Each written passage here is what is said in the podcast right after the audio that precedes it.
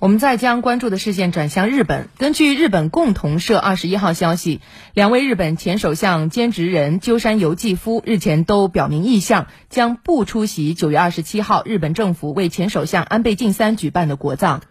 立宪民主党所属的兼职人办公室二十号发声称不出席安倍国葬。呃，兼职人同日在社交媒体推特上表示，自己于九月十二号从政府处收到了安倍国葬的通知。他明确表示，我个人将不出席国葬。民主党。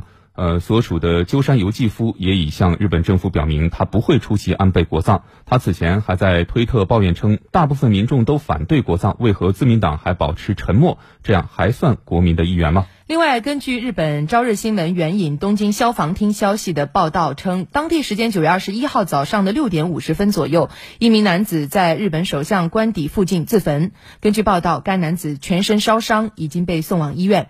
调查人员称，在事件发生现场发现了反对为前首相安倍晋三举行国葬的文件。